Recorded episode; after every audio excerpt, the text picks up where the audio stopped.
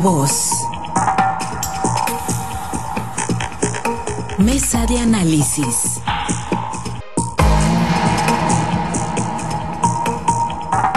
Estamos, estamos de regreso, tenemos más aquí en Altavoz. Muchas gracias en nuestro enlace estatal, gracias por acompañarnos. Vamos a la mesa de análisis eh, en este espacio informativo. Hay temas importantes y bueno, pues yo saludo como todas las mañanas a mis colegas periodistas, a Jorge Luis Telles. Jorge Luis, muy buenos días. Muy buenos días, Pablo César, gracias a mi amigo Francisco Arismendi, a mi amigo Osvaldo Villaseñor y a todo tu equipo técnico allá en la ciudad de Hermosillo. Muchísimas gracias, gracias Jorge Luis. Francisco Chiquete, eh, muy buen día, Francisco. Buenos días, Pablo César, buenos días a todos, Jorge Luis, a Osvaldo y sobre todo a nuestro público que nos disfruta. Gracias, Osvaldo Villaseñor Pacheco, muy buenos días. Muy buenos días, buenos días, José Luis, buenos días, Chiquete, Pablo César y a todos los auditores. Listos. Muchas gracias. Hay, hay un tema que les eh, quiero poner sobre la mesa. Ayer venció el plazo para que los diputados federales, quienes aspiran a la reelección, eh, hoy que tienen esa posibilidad, incluso sin dejar la curul en San Lázaro, pues se hubiesen notificado y pues la sorpresa fue que 448 pues quieren mantenerse ahí en la tetera, como dice Osvaldo coloquialmente, ¿no? Y quieren mantenerse de la ubre presupuestal, quieren reelegirse. Yo no sé si las cuentas le dan, los resultados les dan como para pensar en esa alternativa, pero estamos hablando prácticamente del 90% de los diputados que hoy están en la presente legislatura que buscarían pues permanecer ahí y muchos de ellos son del estado de Sinaloa, los morenistas principalmente, aunque hace unos momentos Carlos Castaños nos confirmaba, el diputado federal del PAN, que también, también va a buscar la, la, opción de la reelección y que así lo notificó ante la Cámara de Diputados Federal. Jorge Luis, ¿se merecen eh, la reelección? ¿Cómo ves? Y ahora en estas nuevas reglas, ¿no? Donde pues ni siquiera están obligados a pedir licencia, donde pueden seguir cobrando sus sueldos, sus salarios y el INE ni siquiera puede exigirles fiscalización sobre si esos recursos del Congreso se utilizan o no para las campañas. ¿Cómo, cómo ves el intento de reelección del 90% de quienes hoy están en la Cámara de Diputados Federal? Pues mira, para mí, para mí es el ejemplo más claro de gandallismo de los últimos años en la historia política de México y un reflejo de cómo la complicidad los une cuando se trata de intereses personales. En otras condiciones quizás esto no hubiera pasado, pero me parece, la verdad, un insulto a la, a la inteligencia de los mexicanos este intento de los señores diputados y un agravio para los diputados suplentes, para los suplentes que esperan con ansias este momento para disfrutar siquiera un poquito de, del poder. Me imagino que estos 448 pues eh, deben tener ya el aval de su partido, cosa que está por verse todavía. Aquí en Sinaloa no hemos sabido que el partido haya avalado, que el PRI haya avalado las aspiraciones de los dos diputados que piden el Congreso para que estos busquen la reelección. Y otra cosa, los 52, los 56 pendientes, ¿no? 56 quedan. Seguramente estos están buscando otra posición, quizás la presidencia municipal de, de los distritos electorales federales, donde, donde converge con, con la capital de, de, su estado, otras ciudades importantes, porque evidentemente no se van a ir a su casa. Y la ley lo permite, o sea, lamentablemente la ley permite la reelección, quizás no en estas condiciones, que re, repito, me parecen el más claro ejemplo de gandallismo de los últimos años y la muestra fehaciente de cómo la complicidad política los une en esta, en esta situación. La ley lo permite, ¿por qué? Porque la ley dice que si tú llegas a diputado, puedes estar ahí 12 años, o sea, reelegirte, elegirte y reelegirte por tres veces. Entonces, la verdad es que no están violando ninguna ley, lo que se está hablando es una clara ética de moral política, compañeros. Sí, el tema del gandallismo, como lo apunta Jorge Luis Telles, Francisco, porque pues mínimamente lo que uno pensaría es que, ok, rásquense con sus propias uñas, dejen que alguien legisle, aunque ya sabemos que en estos momentos el gran legislador en San Lázaro se llama Andrés Manuel López Obrador, no son eh, los diputados eh, de la mayoría morenista, pero pues muchos, ¿no? Eh, decía Jorge Luis que si en el PRI tienen no tienen el aval, pues yo creo que no, porque pues ya se han perfilado los nombres de quienes estarían buscando diputaciones pero eh, los morenistas sí, eh, Francisco, son muchísimos ahí por el sur. Ayer nos confirmaba Floremilia Guerra que ella del Congreso local buscaría la Diputación Federal, pero bueno, hay muchos actores políticos que están buscando que se les refrende pues lo del 2018, yo no sé si ellos lo verán en el contexto de la confianza o si pensarán que volverá a haber este 2018, este 2021 un voto a ciegas por parte de los sinaloenses y por parte de los mexicanos. Sí, por eso yo creo que efectivamente creen que el tsunami se va a repetir. Aunque hay algunos, eh, y el ejemplo más claro es el alcalde mazoteco, el químico Benítez, que piensan que llegaron por sus méritos personales.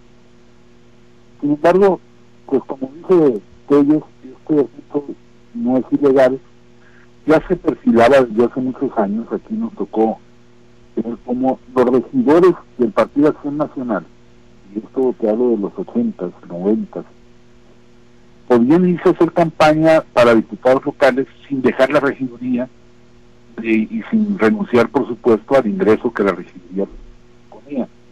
Entonces es pues nada más la extensión de los rangos lo que lo que están consiguiendo. Pero ¿por qué lo logran?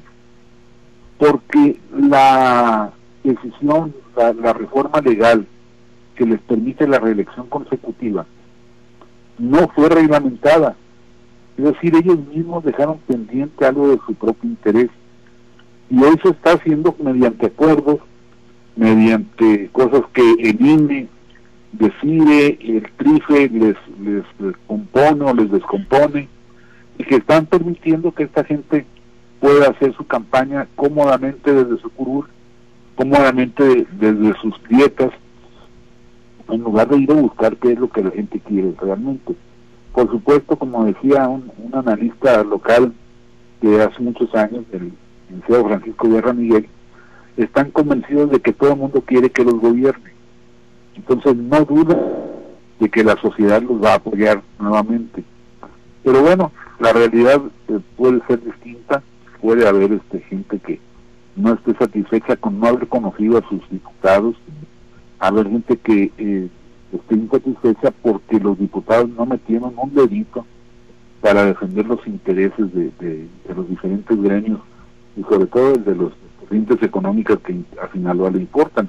Y ahí están los cargos de la agricultura, de la pesca y del turismo que quedaron desprotegidos y los diputados simplemente dijeron pues no pasa nada, el presidente sabe lo que hace. Porque ese, Osvaldo, sí, Osvaldo, porque ese finalmente es el espíritu de la, de la figura de la reelección, ¿no? Premiar al que hace bien las cosas, castigar al que no las hace bien. Bueno, fíjate que ahorita que dan los números totales de los que finalmente pidieron o manifestaron su intención de buscar reelegirse, ya los alrededor de cuatrocientos y tantos, pues bueno, tienes que irte precisamente a lo que dice la ley. A ver, en el país hay 300 distritos nada más electorales, pero hay 500 diputados. De esos 500 diputados, 200 llegaron por el principio de plurinominal. Pero quien quiera elegirse, tiene que venirse a reelegirse por tierra. Eso quiere decir que no solamente los 300 que la ganaron por tierra están pensando en una reelección, sino también aquellos que llegaron por la vía pluri y que ya van a ir a competirle a sus propios compañeros hasta de partido.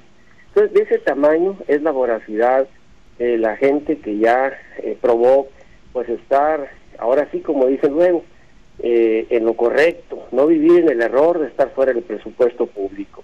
Y de ese tamaño sigue siendo la tentación todavía de los de la gente que entra al gobierno, que prueba las mieles del poder y que quiere pues seguir prendida de esa ure y que quiere seguir disfrutando de esas mieles del poder.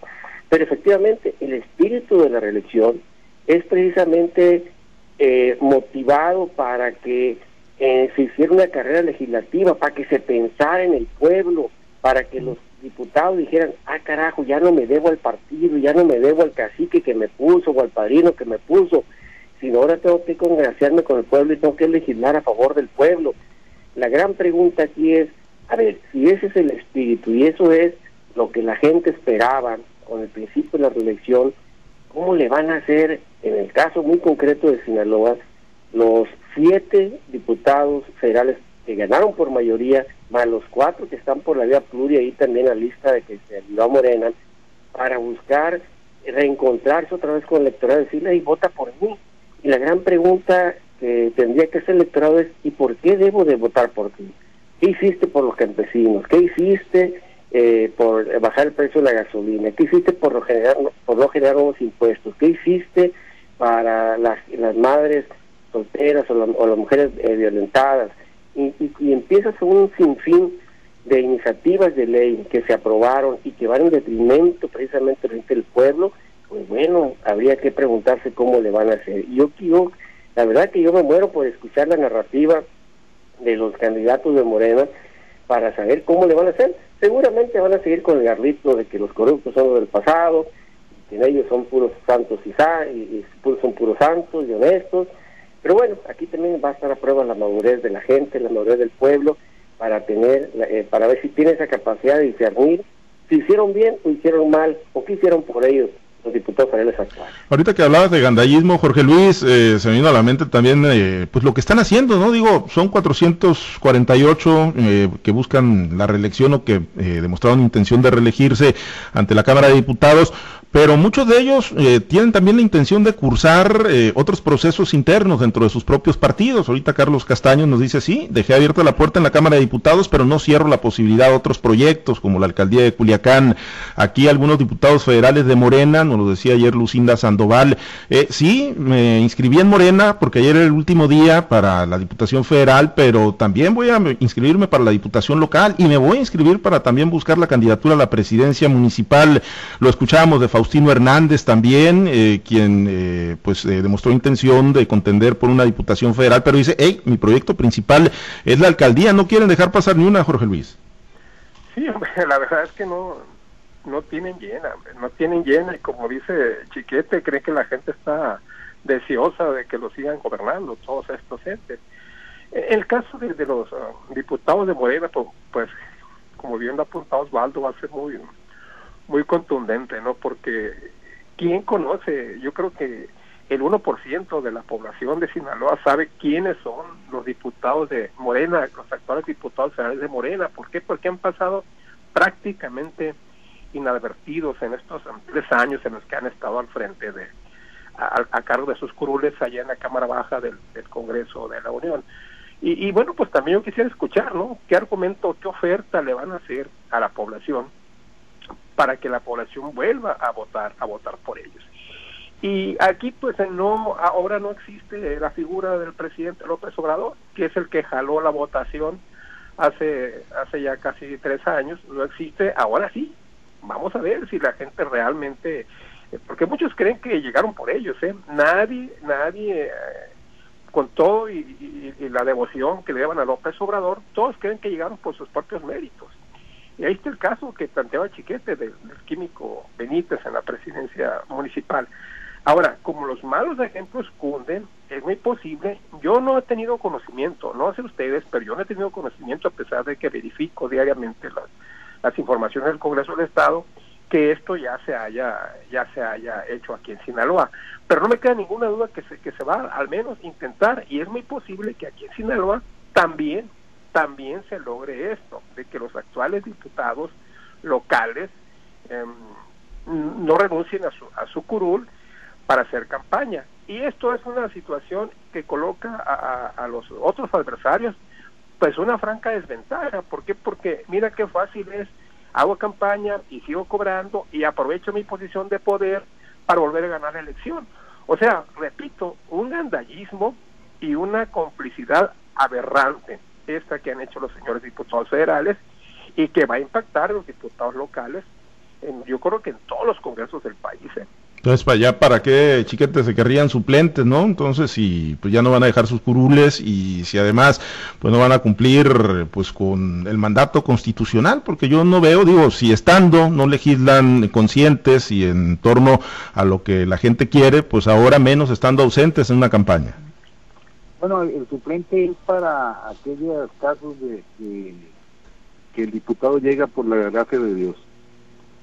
Había una un caso en Mazatlán en los noventas eh, Jesús Armando Millán Trujillo murió siendo diputado federal y candidato a presidente municipal, por cierto, al mismo tiempo. Y entonces llegó la, la suplente eh, y tomó protesta, rindió protesta junto con otros dos o tres casos similares del país. Entonces un diputado de Baja California le dice, bueno, pues yo soy diputado por la gracia de Dios, dice porque se llevó al propietario. Y entonces usted, señor, no, dijo la señora, yo soy diputada porque yo aporté votos a esta compra. La verdad es que no había aportado nada, pero pues es más importante creérsela que reconocer hasta a la gracia divina los méritos que pudieron haber tenido. Creo que hay una, más que gandallismo, es la comodidad y además están en una etapa en la que tienen la facilidad de hacerlo.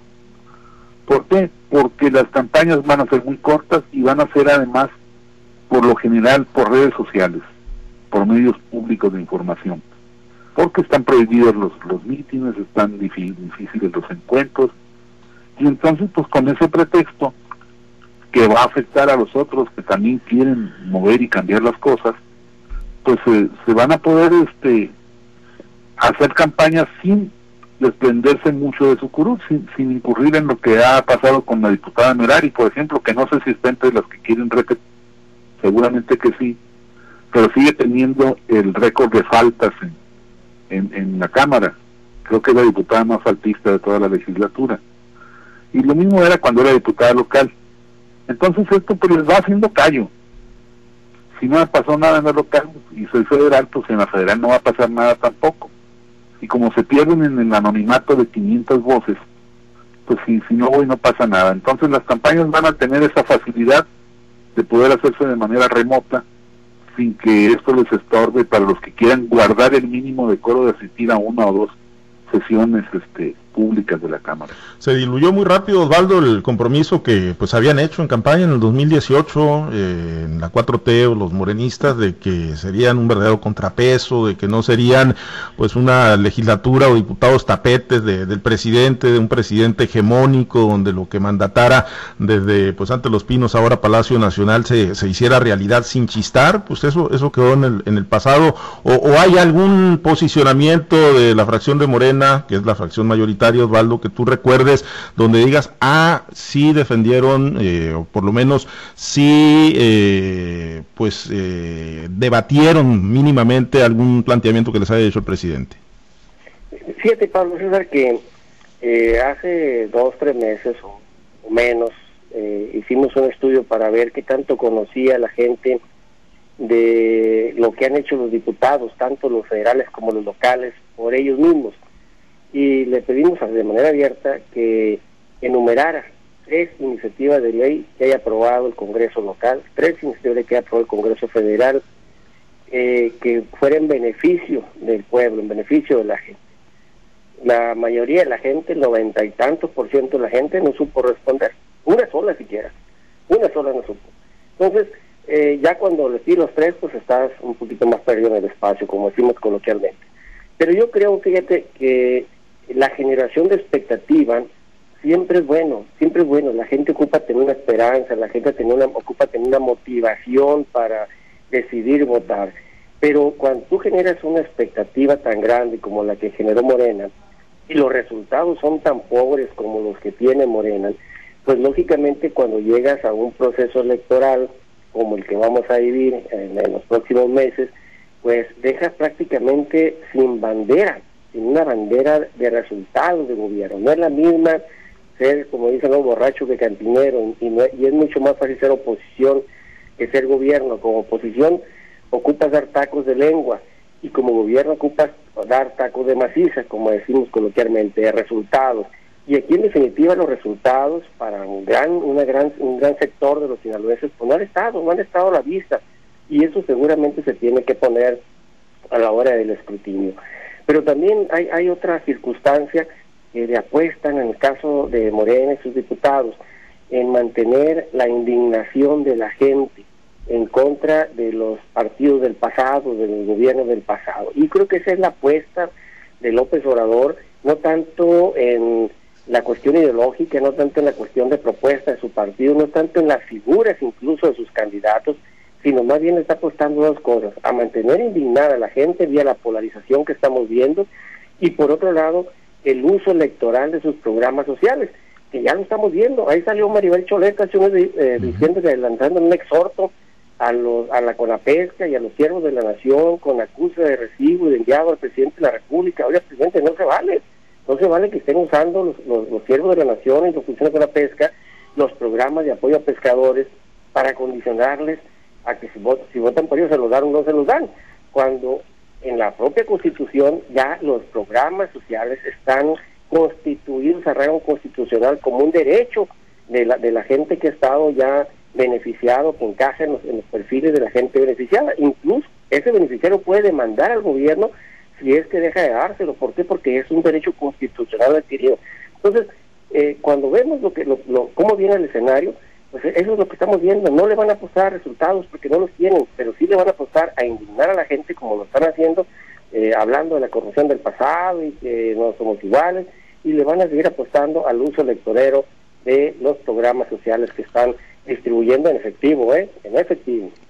como decimos coloquialmente. Cash eh, partos tirando las escopetas, Jorge Luis, porque bueno, pues ese, ese discurso y ahorita a propósito de lo que comentaba Osvaldo, ¿no? Sobre lo que dijo Maribel Cholet y el señalamiento que sí fue muy fuerte hacia, hacia la Conapesca y al gobierno federal, pues cuántas veces se los escuchamos hoy a quienes están empoderados, pero nada más que era en contra del Partido Revolucionario Institucional y sus funcionarios, Jorge Luis. Sí, así es, puede decir este puede decir es que lo mismo se hacía antes, como dice alguien por ahí todos los días que repite esa palabra, eso era antes bueno, pues a lo mejor sí lo era, pero lo que pasa es que ellos llegaron al poder con la promesa de que todo iba a cambiar. Y estamos viendo que en lo político, en lo político, pues la cosa sigue igual o quizás está un poquito peor. anoche yo estaba escuchando en redes sociales un, video que me pareció muy interesante de una persona que está denunciando la intención del presidente López Obrador de lucrar políticamente con las vacunas contra contra COVID-19 bajo el esquema este de que se va a aplicar en los 10.000 centros integrales de apoyo social, centros donde tienen el padrón de los beneficiarios y que ahí se van a aplicar las vacunas. Dice López Obrador que para para evitarse otra vuelta a los que acuden a, a, cobrar su beneficio, que de una vez ahí se le va a aplicar la vacuna. Eso bueno, yo no lo había no lo había ubicado en ese sentido, pero pero sí me parece me parece al menos interesante el posicionamiento de esta persona que no tengo su nombre, en el que está denunciando y manifestando su indignación por el lucro político que se quiere dar a las vacunas políticas, a las vacunas contra coronavirus.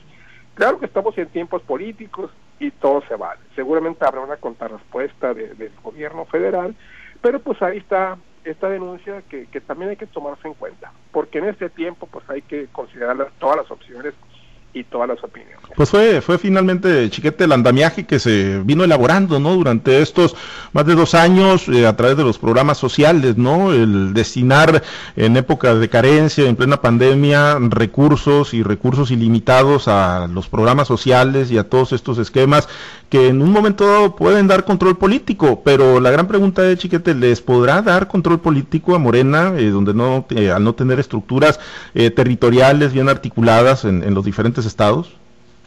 Bueno, pues, ¿qué más estructura quieres que los siervos de la nación, que los superdelegados, la gente que maneja todo ese dinero en efectivo, como se hacía ver ahorita, la gente que, que pues tiene ya todos los padrones. Yo recuerdo en, en, la elección del 2010, eh, uno de los jaloneos más fuertes entre el gobierno del Estado que apoyaba a Jesús Vizcarra y el gobierno federal que apoyaba a Malova, era el control de los padrones de beneficiarios de los programas sociales, oportunidades, progresa, todo eso.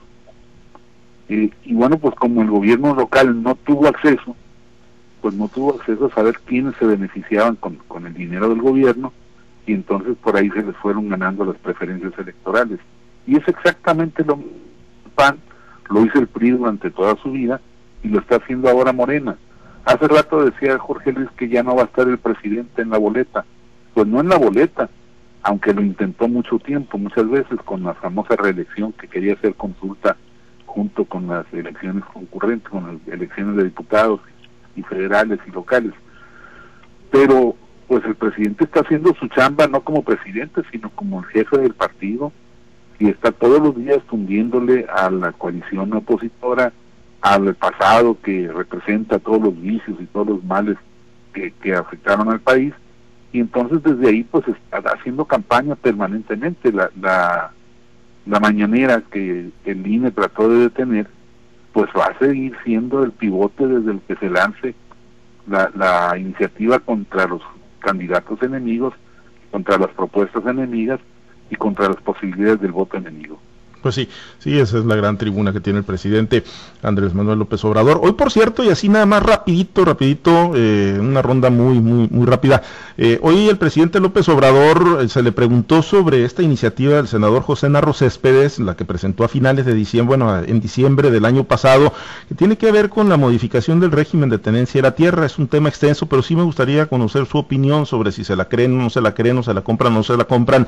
El presidente dice que no, que no hay intención de modificar el régimen de tenencia de la tierra. Es un tema que trae inquietos a los pequeños propietarios, los productores de Sinaloa, pero bueno, la presentó un senador morenista esta iniciativa busca limitar la posesión de tierras ejidales a 100 hectáreas. Osvaldo, ¿se la compras? ¿Es un proyecto, es una visión que trae el presidente o no la trae o es una ocurrencia del senador José Narro?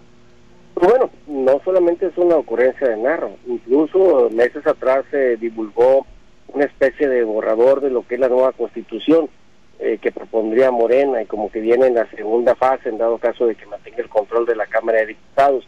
Y en, esta, en, este borrador que se filtró y que anduvo eh, circulando en redes sociales y retomado por muchos medios de comunicación, pues habla precisamente de este cambio de régimen en la tenencia de la tierra y habla incluso de cómo sería el nuevo reparto agrario, cómo quedaría el nuevo reparto agrario. De ahí que, bueno, algo tiene que ver o algo puede haber, pues lógicamente va a estar sujeto a que el presidente pueda tener todavía las condiciones en el Congreso Federal después del 6 de junio venidero. Si el presidente gana el control del Congreso, no nomás va a poder hacer esa iniciativa, eh, ese, ese cambio de ley, modificar esa iniciativa, va a poder hacer lo que quiera el presidente. Y seguramente ya trae una ruta muy clara, muy marcada, para seguir concentrando poder y seguir gobernando eh, con un poder totalitario, o sea, el gobierno de un solo hombre. Y de ahí que bueno, que el presidente diga que no ahorita, pero por ahí empiecen los, los subalternos a sacarlo, pues es una manera de sondear, es una manera de ver qué reacciones hay en el pueblo bueno y sabio y si está de acuerdo o no está de acuerdo con ese tipo de medidas. Y que ya seguramente lo olfatearon los de enfrente, eh, Jorge Luis, por eso los perfiles que está eh, planteando el PRI para la Diputación Federal. Pues esta es la verdadera lucha, lucha de fondo de esta elección de, del del 2021 el control político de la Cámara Baja del Congreso de la, de la Unión, que pues en la actualidad está dominado ampliamente por Mayor, por Morena y sus y sus aliados. De ahí viene la, la creación del frente entre PAN, PRD y PRI en su idea de, de, buscar un, un, equilibrio político más, más eficiente en la política mexicana. Por lo demás, no conozco a fondo esta ley, pero de entrada me parece un tema preocupante para, para los productores agrícolas de Sinaloa, que están entre los mejores del país. Ya nos han golpeado mucho con los precios del maíz, con, con la falta de, de apoyos que se van todos al sureste, y esto pues debería ser un golpe más todavía para los productores agrícolas que la verdad se han fajado porque nosotros no, no, no visualizamos cómo con la pandemia no se detuvo la producción de alimentos, no se detuvo el abasto de alimentos. ¿Por qué? Porque pues la gente del campo siguió trabajando, no se quedó en casa como muchos de nosotros. Y esto, eh, los agricultores siguieron haciendo su tarea. Y esto yo creo que hay que ponderarlo en su justa dimensión. Muy bien, gracias. Jorge Luis Chiquete, un minuto, eh, una opinión sobre el tema. Bueno, como siempre, esta propuesta no es del presidente, el presidente dice que no pero ya ha habido otros casos en los que sale una barbaridad como iniciativa de ley y según la reacción de la sociedad, el presidente la matiza, la rechaza o la acepta. Y entonces seguramente que algo tiene de, realista este asunto. No, no dudo ni me sorprende porque Morena está tratando de volver las cosas atrás, eh, como a los años 70, 80, en muchos, en muchos aspectos. El domingo el, el analista Sergio Sarmiento analizaba la prohibición en el uso del glisofato, un, insecticida de mucho, mucho uso por todo el mundo. Y entonces el, gobierno decretó que ya a partir del 24 ya no se va a usar. ¿Y con qué se va a sustituir si no hay uno que sea tan inocuo como eso? Bueno, pues la, la mano de obra ah, de, de, la persona, de la gente, irá a arrancar las hierbas personalmente. Imagínense ustedes lo que significa eso para la tecnificación del campo. Bueno, pues ese tipo de visiones de regresar al romanticismo del campo que daba de comer, es lo que está pasando en todos los aspectos de la vida económica, de la vida social, de la vida eh, técnica, científica incluso. Así que no es de extrañarse que se haga esa propuesta, ni se que, como dice José Luis, Jorge Luis, si consiguen la mayoría calificada morena, pues lo van a hacer realidad. Bien. Gracias, Chiquete. Excelente día. Muy buenos días a todos. Muchas gracias, Jorge Luis. Excelente día. Gracias igualmente para todos. Buenos días, Osvaldo. Habrá que estar pensando, muchachos. Muchas gracias al auditorio, muchas gracias a los compañeros operadores en las diferentes plazas de Grupo Chávez Radio, en este espacio estatal de altavoz, que es en la sintonía de las estaciones y manténgase permanentemente conectado a través de nuestras plataformas digitales. Soy Pablo César Espinosa, le deseo a usted que tenga un excelente y muy productivo día. Usted ya ha sido informado. Altavoz. Una producción del Grupo Chávez Radio. Manténgase atento a su app de altavoz.